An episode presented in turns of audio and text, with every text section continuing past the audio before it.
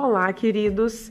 Farei a explicação do caderno de atividades, volume 2, páginas 53 e 54. Acompanhem comigo. Ciências. Dia a dia. Nas últimas férias, Martina e sua família fizeram uma viagem de carro. Eles saíram quando o sol estava surgindo e chegaram ao destino quando já estava escuro. Observe a imagem. Letra A. A viagem da família de Martina foi dividida em três etapas: início, quando saíram de casa, meio, quando estavam na metade do caminho, e fim, quando chegaram ao destino. Complete as palavras com as letras que estão faltando e descubra o período do dia em que cada etapa da viagem aconteceu. Página 54.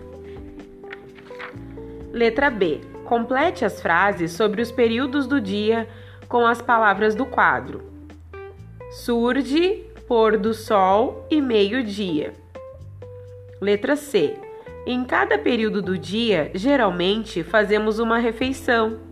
Use a numeração correspondente para indicar a, a refeição realizada pela família de Martina em cada etapa da viagem. Início, número 1 número 2 o meio e 3 o fim.